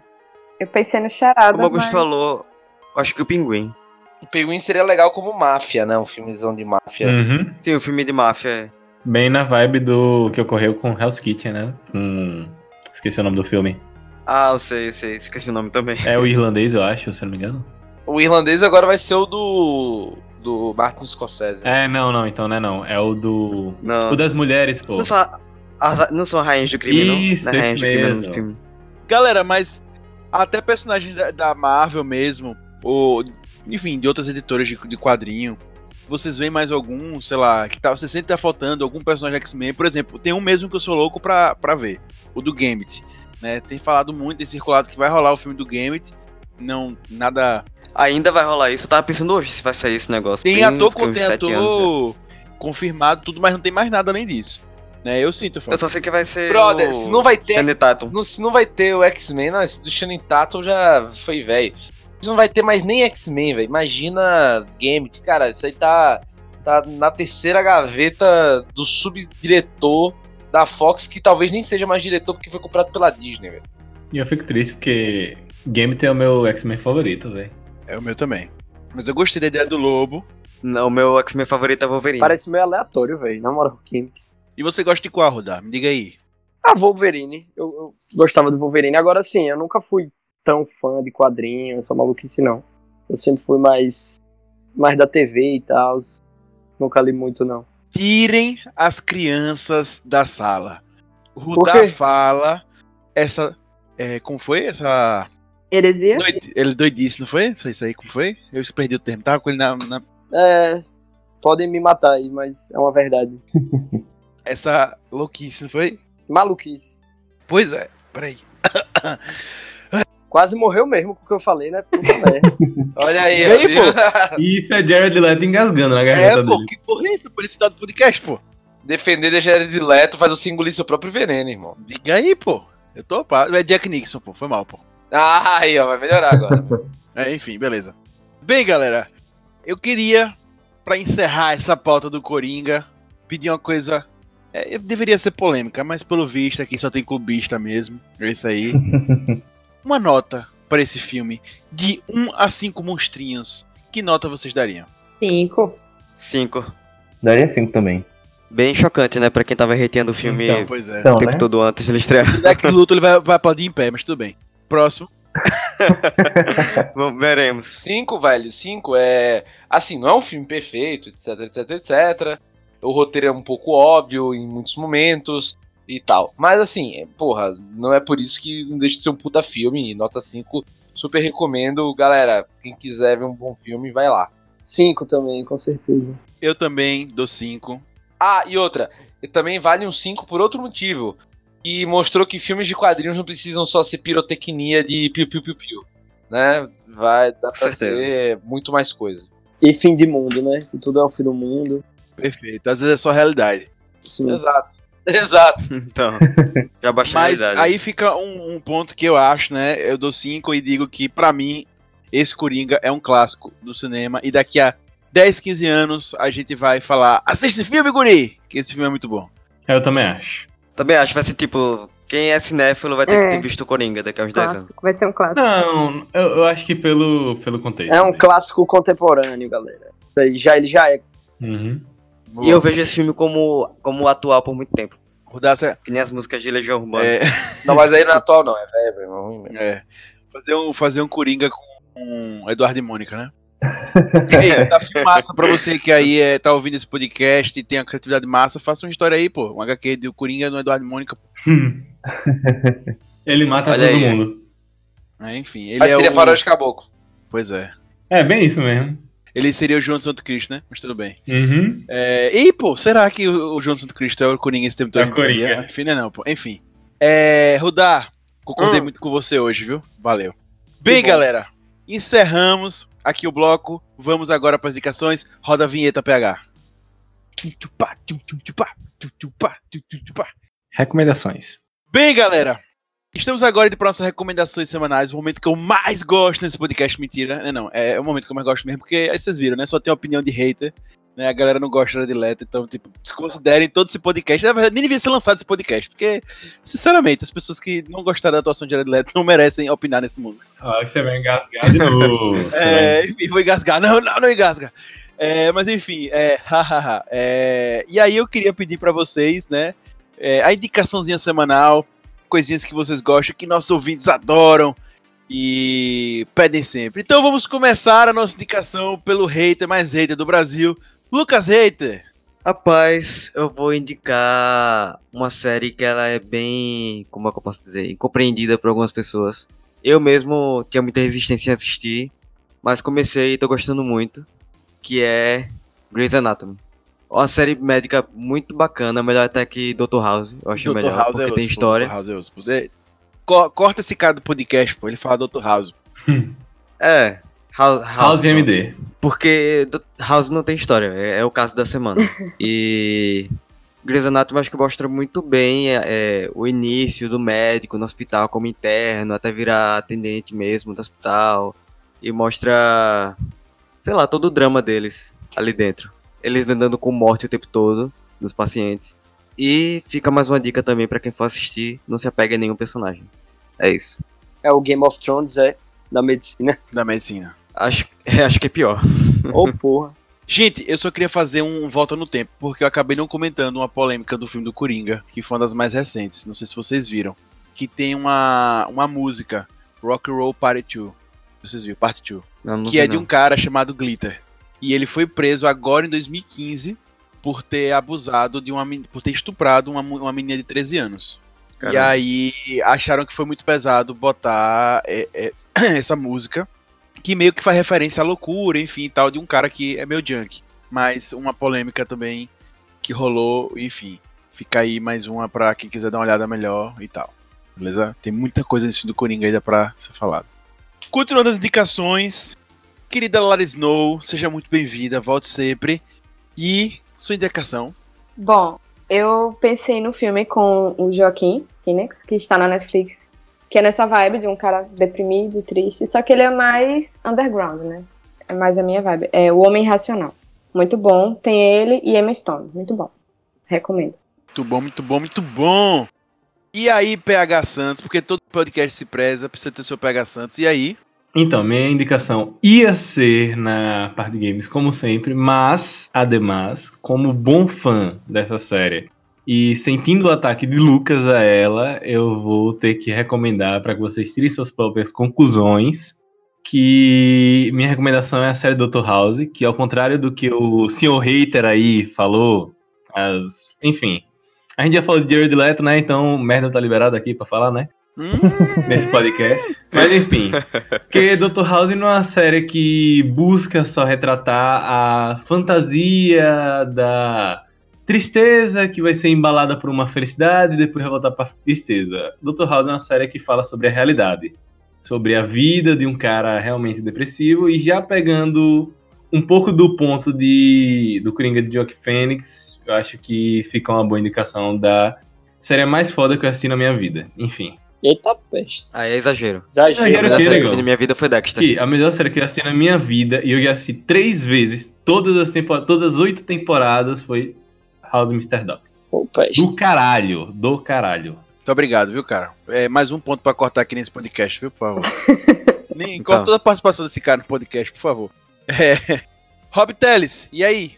Cara, eu vou indicar um literatura jovem, né? Que o jovem, hoje, qual é a mania do jovem, né? Além de se drogar, é ler, né? Então a gente tem que indicar sempre uma literatura jovem. E aí eu tava relendo Brandeus Sanderson, também conhecido entre os mortais como Brandon Sanderson. né? Eu tava. Tô, termi- tô terminando uma série que eu comecei, que foi a série dos Executores, com o primeiro livro Corações de Aço, que tem crítica do puxadinho do menino Lucas. Isso aí. E eu vou escrever, prometo, ao vivo, hein? Irei escrever sobre Tormenta de Fogo e Calamidade, que são os outros dois livros. Os dois livros da série. Promessa é dívida, viu? Promessa é dívida. É, mas. Podem cobrar. Mas é muito legal como o Brandon Sanderson. É, assim, pegando um pouco do background dele, né? Ele é mormon, então ele tem uma pegada religiosa e tal, não sei o quê. Então nunca nos livros deles você vai ler cenas de sexo nem palavrões. Né? Isso é engraçado. Eu percebi isso lendo Mistborn, eu vejo que ele é muito sutil quando ele mostra um caso de um, de um casal no livro. Exato, ele não, ele não utiliza. Não sexualiza. sexualiza. E acho isso legal, acho que tipo, deixa da, da maneira dele ali, acho muito bom. Mas e que é uma literatura jovem e, os- e, e essa série é muito bacana que é o que é o quê, tá? Para quem não conhece, a premissa são um mundo em que as pessoas do nada viraram super-heróis, ganharam superpoderes. Só que ao invés dessas pessoas decidirem, não sei, sei lá, salvar as pessoas, elas decidem virar tiranas e conquistar o mundo e foda-se, sabe? e subjugar os seres humanos normais, como se fossem escravos. Basicamente isso. E aí é, tem uma célula de resistência, que são os executores, que são justamente a briga deles é caçar e matar esses que eles chamam de épicos, né? Que seriam esses super-heróis. E aí a série se desenrola e tal, e é muito. Como toda obra de Brandon Sanderson, é uma reviravolta a cada parte, né? Então, haja reviravolta. Bem, isso só, só no primeiro livro são as quatro Exato, reviravoltas. reviravolta atrás de reviravolta. E outra, é, É. um livro que foi feito basicamente pra virar filme, já tá comprado, tá? Os direitos, eu não sei se é pela Warner. Inclusive os direitos de Mistborn também já estão comprados. Sim, sim, sim, estão comprados. Mas aí, assim, entre os direitos desses livros virarem filmes, uma vida. né? Eles compram logo que às vezes sai um livro, então eles já Isso. compram pra se garantir. Mas, enfim, mas é muito cinematográfica, cara. Tipo, muita cena de ação, saca? É muito bem descrita, muito com muitos superpoderes. É um, e outras, são capítulos curtos, o livro é muito ágil e a linguagem é muito jovem, jovem. Né, um livro do que hoje Verdade. chamam de Young Adult, né? Jovem adulto e tal pra galera assim, meio 16 até os 20 e poucos anos. É muito legal o livro, é um entretenimento show de bola. E dá assim, como todas as obras de Brandon Sanderson, dá pra tirar muito mais do que só entretenimento. Sempre tem boas reflexões por ali. É isso. Querido Rudá, e aí? Então, eu tava pensando aqui, velho. Queria deixar uma indicação. Na verdade, teria problema se fosse três, velho. Porque é sobre o assunto que a gente conversou hoje. De boas. Ou- ou Agora, você- Ou vocês Agora, acham demais? não de boas. Agora, quando você tiver outro podcast, você vai faltar e você vai sentir falta. Tudo bem. Bem. Não, de boa, você pode ficar. Não, então, é- eu tô indo pelo tema. Eu tô indo aí. pelo tema. O prim- primeira indicação é um livro também, que é o Mind Hunter, né? Daquele John Douglas e Mark O- O- Oshlecker, sei lá. Que ele. Que, que é o estudo, que na verdade é o primeiro estudo, e, e- e é daí que sai o termo serial killer, né? Que é quando eles começam a ter. a fazer as primeiras pesquisas e estudar essas pessoas com. essas pessoas que acabaram matando outras muitas pessoas. A outra indicação é, é uma série chamada Investigação Criminal, que tem na Netflix, que é incrível, que eu estou viciado. Inclusive, a, a sétima temporada saiu semana passada, eu acho. E é, é uma série sobre crimes brasileiros, sabe? Tem Suzane von Richthofen, é, Isabela Nardoni, tem, Ah, tô ligado, já vi um monte de episódio desse negócio. tem Márcia, como é o nome, velho? Márcia Nakashi, é, Nakashima, eu acho. Matsunaga, não, não? não, Elise Matsunaga, desculpa galera, foi mal, me atrapalhei. É, Elise Matsunaga, que, que é a história lá da mulher que matou o dono da York, esquartejou e tal. É uma série muito doida, velho, de arrepiar. Tem, eu, eu não vou mentir não, que tem uns episódios que a produção, assim, eu achei bem fraca, a edição eu achei bem fraca, mas como o tema me interessa muito, eu, eu assisti, acho que todos os episódios já. E a outra indicação é outro livro chamado Mentes Perigosas, de Ana Beatriz Barbosa Silva. Bacana, bacana. Peguei de graça na promoção do Pelando, inclusive. É, esse livro é interessante. Ela, ela, ela- É aquele. O Psicopata Morolada? esse mesmo. Que é, um, Eu já é, li é um esse livro que, é um livro que eu li já tem, já tem um tempo considerável. Eu não lembro de todos os detalhes assim, mas ela passa, ela fala da psique e tal, nesse da- das pessoas que têm esses problemas. É interessante pra cacete. E é, são essas minhas indicações. Não se preocupem não, galera. Eu, eu vou ter outros. Terei outros. Muito boa. E Bruno, e você? Bom, é, minha, minha indicação também vai bem no na vibe da conversa de hoje, da pauta de hoje, que na verdade é A Piada Mortal, HQ. Eu acho que se você conseguir ler antes de assistir esse filme do Coringa, acho que vai enriquecer muito a sua experiência, acho que você vai pegar muitas referências também, tanto da Piada Mortal como também da HQ do Cavaleiro das Trevas também, de Frank Miller, são muito boas. Então, tem muitas cenas aí, inclusive a cena do do programa de auditório e tal, você vai pegar muita referência daí. Então, acho que são boas referências para você assistir, para você, aliás, para você ler antes de você assistir o filme. Então, acho bem bacana. Muito boa. É, eu também vou fazer duas pra vocês. Um é o texto de Rudax essa semana, no Puxadinho, eu gostei muito, sobre o Bandidos na TV. É uma série Netflix, tá bacana o texto e tava faltando no Puxadinho, uma série que fez muito sucesso no, no início desse ano agora. E confiram lá, www.puxadinhogeek.com e vocês vão na parte de séries e procurem Bandidos na TV, tá muito bom texto, só ir lá. Valeu, E minha brother. é, pois é, indicação aí. E minha segunda indicação é prestar atenção no- na página do Puxadinho. Não é merchan por merchan, tô falando sério mesmo. É, a gente tá cobrindo a BGS e Guber tá lá hoje. E aí, se você estiver vendo em outro momento, obviamente você não vai poder acompanhar o, o- é, os stories e tal, mas tem conteúdo da BGS. Então, se quiser ver um resumo do que rolou na BGS esse ano, é, futuramente também a gente vai estar fazendo um cast sobre experiência da BGS e tal, enfim tudo que você quiser saber da BGS, vale a pena estar conferindo o puxadinho. É muito legal. O, a Guber tá lá, o Rob vai e o Álvaro também. E eles vão trazer uma visão bem legal da BGS, enfim, trazer coisas que tiveram lá. Tá bem interessante mesmo. Né? Então, só seguir. Beleza? Bem, E eu queria-. E, a, ah, e a, só dando uma lembrança aí, já que você pegou esse ponto. Acompanha o Puxadinho também, porque outros eventos também virão, a gente vai estar com cobrindo. certeza. É, ano passado cobrimos é, CCXP, enfim, trazer uma visão nossa, né? Uma visão do Puxadinho sobre esses eventos. Bem legal. Isso aí. Bem, eu queria agradecer a todos vocês. É, Lara Snow, que esteve aqui hoje, PH Santos, Bruno Slim, Lucas Reiter, Rudá, Rob Teles. Agradecer a participação de todos vocês. Lembro sempre aos nossos queridos ouvintes que a gente tem texto de segunda a sexta no www.puxadinhogeek.com. Tem texto todo dia lá, só você acompanha de segunda a sexta, obviamente. Tem para você acompanhar lá, dar uma lida sobre séries, filmes, música, enfim, sobre tudo que você imaginar e sempre mande mensagem. Lembra ainda que a gente é um pod pobre porque nós não recebemos e-mails ainda, mas você pode mandar e-mail pra gente, na verdade já recebeu alguns. Pode mandar e-mail pra gente, pra gente ler, a gente quer responder você, então se comunique, comente. Tenho certeza que vocês concordam comigo que Jared Leto é incrível, só mandando e-mail pra você pegar na cara dessa galera, né? E é isso. Então fique ligado, semana que vem tem mais e lembre, puxa daqui, puxa de lá, puxadinho também é seu. Valeu, galera. Falou! Véi, eu imagino o, o Coringa pegando esse personagem de Jared Leto, botando ele, torturando ele, porque ele foi muito ruim.